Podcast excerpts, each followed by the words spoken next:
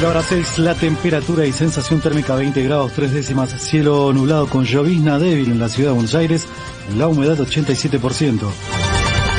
Alberto Fernández anunciará inversiones en ciencia por 15 mil millones de pesos. El presidente participará de un acto al mediodía en Ciudad Universitaria, donde comunicará un plan de apoyos e inversiones para la Agencia Nacional de Promoción de Investigación, el Desarrollo Tecnológico y la Innovación. El Ministerio de Ambiente Nacional destinó otros 300 millones de pesos para combatir los incendios en Corrientes. Lo comunicó el ministro Juan Cabandier durante un encuentro con el gobernador Gustavo Valdés en la Casa de Gobierno de la provincia. Leonardo Grosso sostuvo que Corrientes no quiso debatir la ley de humedales. Corrientes fue una de las primeras provincias donde el Senado, cuando en el 2020 se prendía fuego Argentina entera, un millón de hectáreas se prendió en fuego en ese año. Lamentablemente estamos llegando casi al millón ahora en, solo el inicio del año. Ese año fue un millón de hectáreas, discutimos mucho esto. Y en cuanto nosotros pusimos a debate los 10 proyectos que teníamos presentados de, de protección mínima, presupuesto mínimo de protección de humedales, el Senado correntino se expresó en contra. La actividad económica afecta sin dudas al ecosistema y la no regulación de la actividad económica es lo que no permite a nosotros como Estado ver qué es lo que se hace, qué es lo que no se hace, qué se preserva, qué no se preserva. el modelo que hoy viene funcionando en la Argentina es el de hago lo que quiero, tranquera para adentro y preservo el lugar que llegamos a preservar. Y eso es tiempo que están ganando para hacer estas cosas que estamos viendo. Alejandro Vilca afirmó que el año pasado se podría haber tratado el tema en extraordinarias, pero el gobierno durmió. Habían otras, otras tres comisiones que tendrían que haber hecho un dictamen, que se tendría que haber tratado este en el Congreso.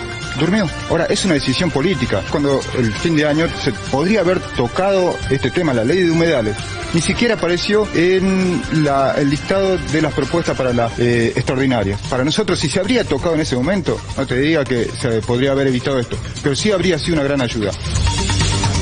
Javier Milei denunció que el Estado falló ante el desastre de los incendios. El Estado, si vos hay una forma de interpretar lo que es como un seguro. Vos fíjate, te pasaste pagando la prima y cuando viene el siniestro no está la cantidad monstruosa de recursos que hay para luchar contra el fuego y cuando llega el fuego el seguro falla en el siniestro. La plata la reparten acorde a sus preferencias y a sus amistades políticas. O sea, en el fondo, esto es un gran fraude.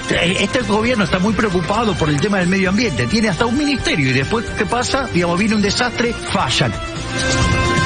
La Asociación de Magistrados denunció un nuevo embate del gobierno a la independencia judicial. Jueces y fiscales rechazaron la posible revisión de los regímenes jubilatorios especiales en el marco del acuerdo con el FMI. Martín Guzmán anunció que el Banco Mundial invertirá 2.000 millones de dólares para la Argentina. Axel Kicillof anunció tercera dosis contra COVID-19 libre para mayores de 18 años en la provincia de Buenos Aires. Hay tercera dosis libre para todos los mayores de 18 años en toda la provincia de Buenos Aires. Asunto prácticamente terminado. Primera dosis, segunda dosis, tercera dosis libre en toda la provincia de Buenos Aires. Es importantísimo este avance porque entonces esta campaña de vacunación ha sido resultado de esta solidaridad, de esta conciencia. Ha habido que batallar porque también es cierto, me han ayudado los intendentes de todos los signos políticos. Yo no he visto ningún solo intendente en la provincia de Aires, son 135, que sea antivacunas o que sea anticuidado. ¿Por qué? Porque esto se puede vociferar desde un programa de televisión, desde una columna de diario, pero el que está en territorio y el que está enfrentando la pandemia, como nos ha pasado en la provincia de Buenos Aires, el que ves que se empiezan a ocupar las camas y llenar y las ambulancias y todos esos problemas, ¿cómo va a estar en contra de la vacuna? La vacuna salvó miles y millones de vidas Además, el gobierno bonaerense le ofreció un aumento salarial de 41,8% a los docentes. Horacio Rodríguez Larreta dará hoy una conferencia donde informará las novedades del ciclo lectivo 2022. Patria Grande. El gobierno de Ecuador indultaría a 5.000 presos para descongestionar las cárceles. El juicio a la expresidenta de facto boliviana Janine Áñez comenzará a fines de marzo. De afuera. La ONU aseguró que el conflicto Ucrania-Rusia es la mayor crisis a la paz mundial en años. La Corte Suprema de Estados Unidos rechazó el intento de Donald Trump en ocultar documentos sobre la toma del Capitolio.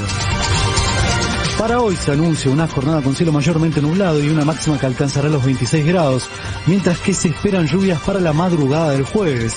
En estos momentos la temperatura y sensación térmica 20 grados 3 décimas, cielo nublado con una llovizna débil en la ciudad de Buenos Aires, la humedad 87%. Sergio Becerra. Panorama de la mañana. 750. Derecho a la información. AM750. Objetivos, Objetivos, pero no imparciales. pero no imparciales. AM750. Objetivos, pero no imparciales.